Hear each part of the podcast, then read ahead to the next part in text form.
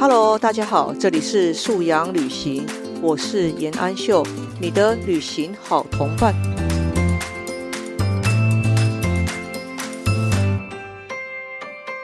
Hello，大家好，欢迎大家再次播出时间，与我小小的来一段素阳旅行。今天旅行的题目是青少年的成功术啊，这个题目啊，是我某一次受邀到国中。啊，跟国中的家长做一点啊分享交流哈。那我记得刚刚开始在洽谈这个演讲时候啊，我给学校的承办老师四五个题目了，但是老师却挑了这个。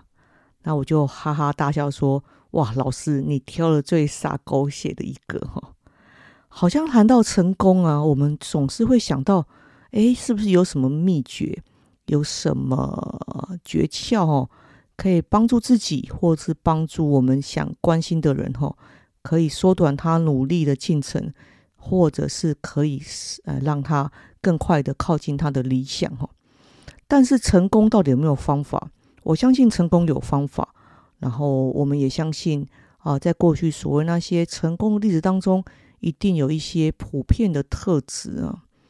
但是现在这个时代毕竟跟过去不太一样嘛。我们小时候的青少年成功数一定不会等同于我们现在眼前的这个孩子，我们现在眼前的这个青少年他的成功数啊，所以我觉得这个题目吼真的是还蛮值得来谈一谈的。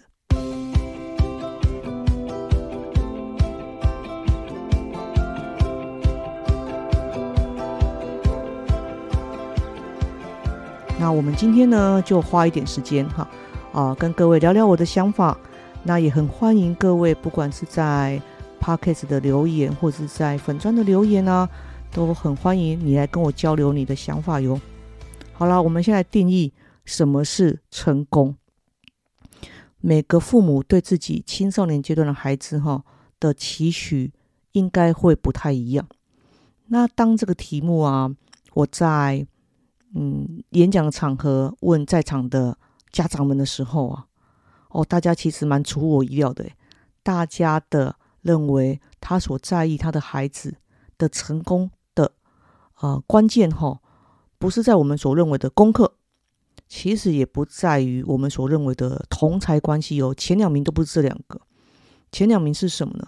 前两名是啊，孩子好像情绪很容易很差，无法好好说话，这第一名哦。然后第二名就是。手机带来给孩子的诱惑力太大了，所以那一场在我跟家长们面对面的当下，哈，我收到的回馈是，家长如果是谈到给青少年孩子的成功建议，他们优先想要解决两个痛点，就是青少年的情绪问题跟青少年的手机使用问题，哈。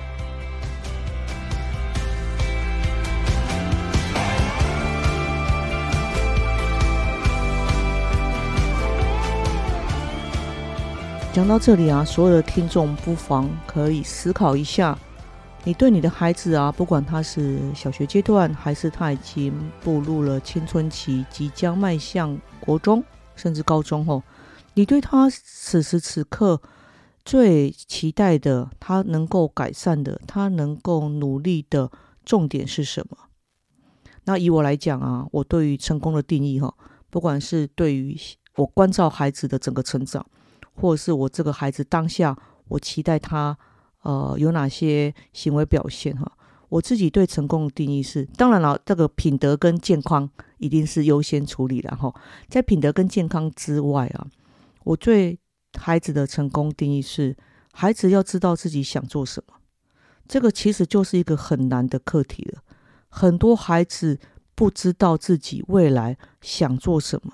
或者是没有信心的去认为自己可以做什么，那这部分有可能是一些学习上的挫败经验，让孩子不太敢去思考他未来有更多的可能性。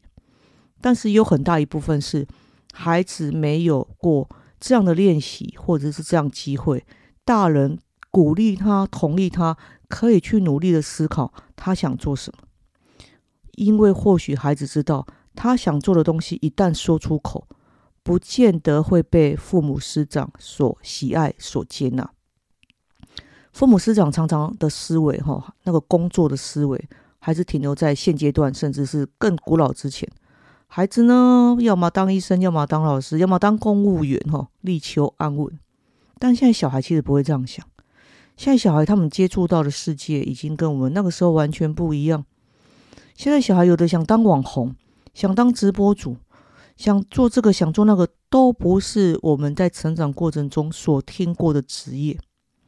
所以，当孩子不太有勇气去想的时候，很有可能他知道父母其实不会对他说出来的话认同或欣赏。哈，这第一个，很多孩子不知道自己想做什么，或者他根本不敢去想这个问题。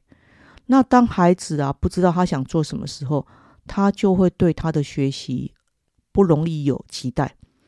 因为当一个孩子啊，他如果知道他想做什么，甚至只是电竞选手。他就会知道，说电竞选手该练习的不是只有很开心的玩游戏而已，他该练习的是怎么跟人家组队，怎么去调度策略，怎么去调度资源去玩他的那一场游戏。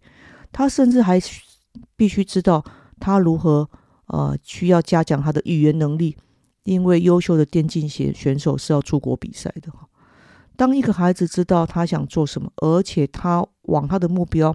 前进的时候，他自然会看到自己的不足跟缺乏，那一块就是他对学习的期待。哦，那个期学习不见得是课本上的、会考里的、考试卷里面的哈，那个学习可能是支撑他的梦想，他额外需要去补充的能力。那我觉得这个学习很好啊，我们的学习不会只永远只在学校哈，学习这个阶在这个时代已经是要跟着人的一生哈。协助你完成目标、协助你完成任务的那一个主动的部分就是学习。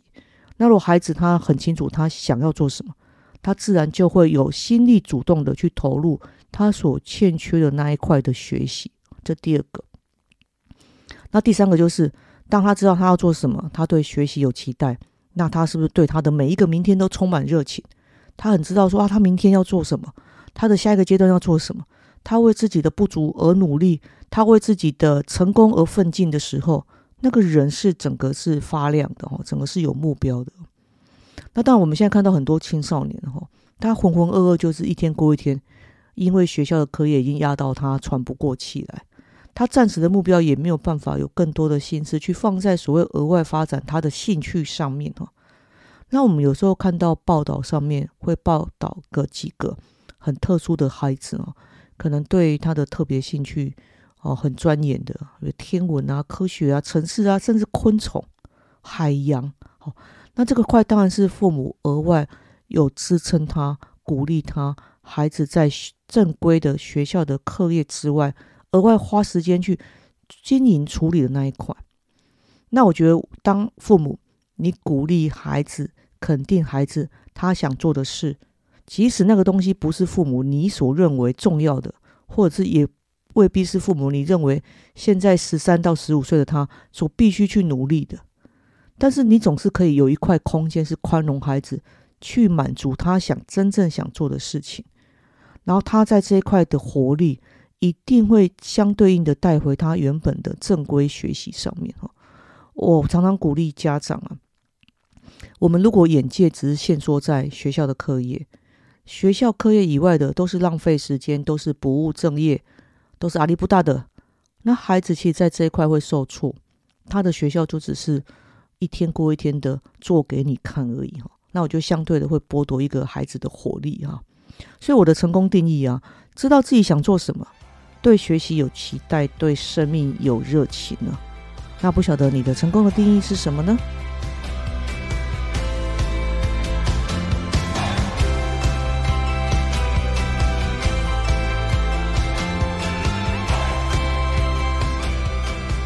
那么关于手机的问题，呃，也是很多家家长吼，就是现在会很烦恼的啊。第一个，我们已经不可能再回到疫情前，呃，数位线上教学前的那个时候了哈。所以现在已经没有不给孩子那个手机的选择了啦。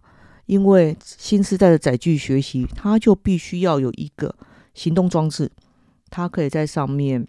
啊，接受老师派的数位数位功课，然后也他也必须要有时候要以数位的方式回传他的作业哈。所以已经不用去思考给给或不给了，但是在给了之后啊，有些事情是需要同步来定义的。比如说第一个，手机的完整使用权当然是孩子，但是他的完整归属权应该要属于家里哈。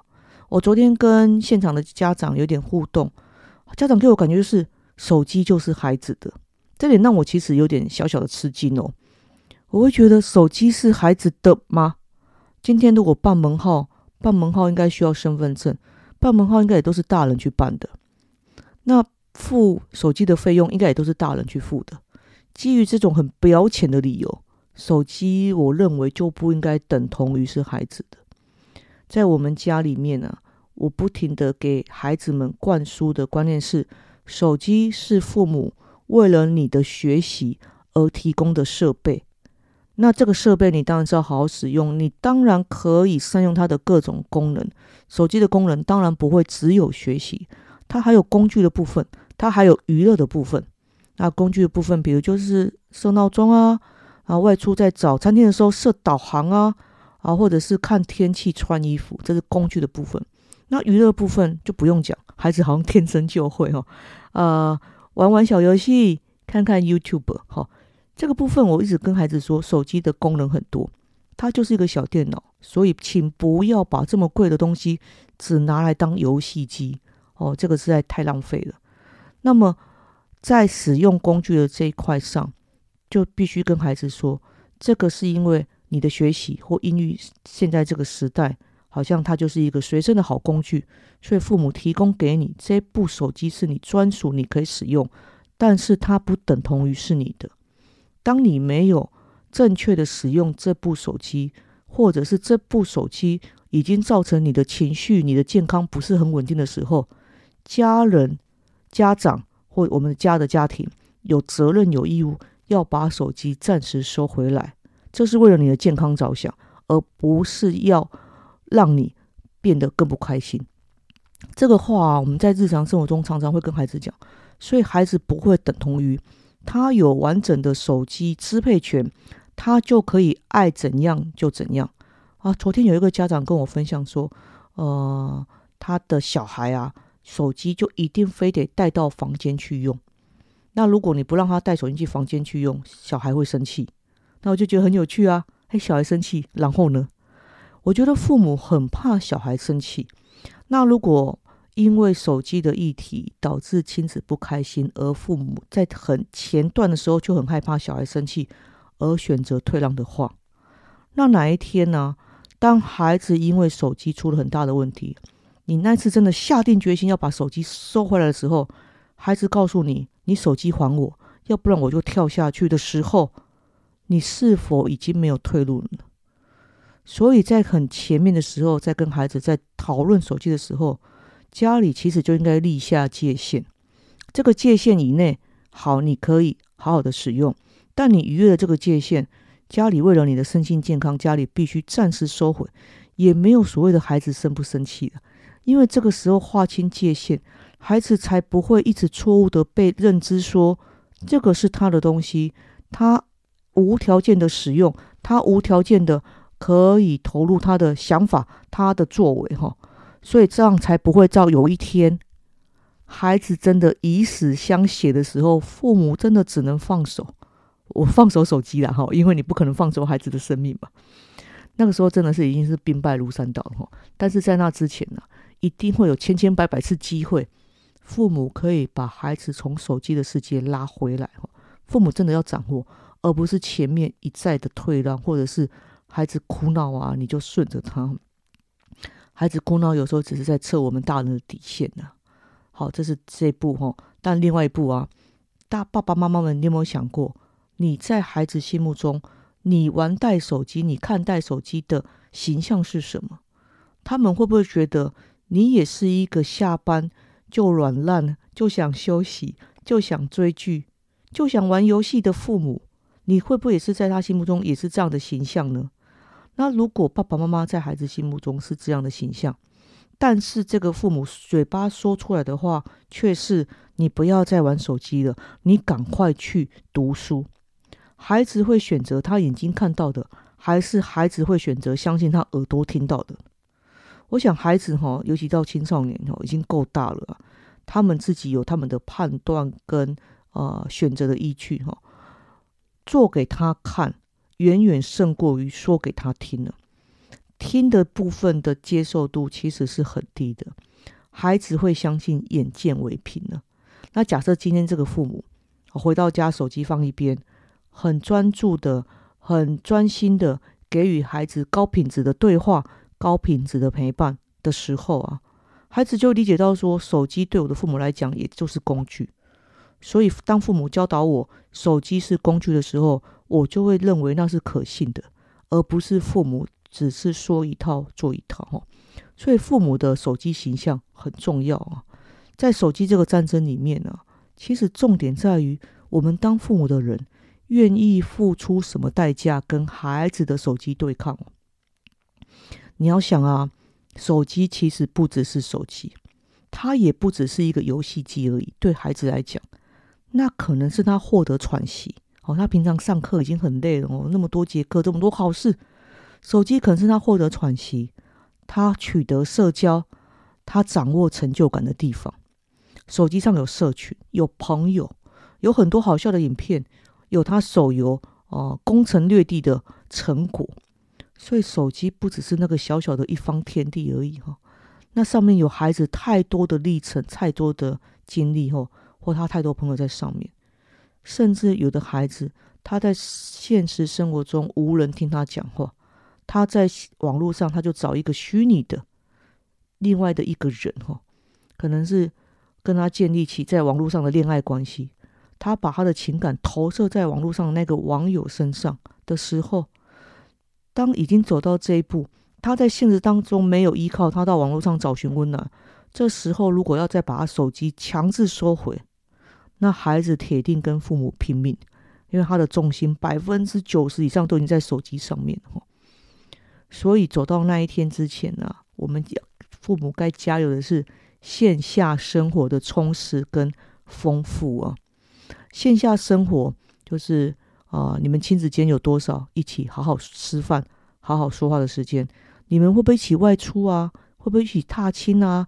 甚至你们会不会一起去购物啊？你们会不会很多时间呃聊聊天啊？然后互相关心对方的真实生活？当线下生活。很忙碌，线下生活时间是很甜蜜的时候，孩子其实不会太有时间、太有心思去经营他的网络人际关系了。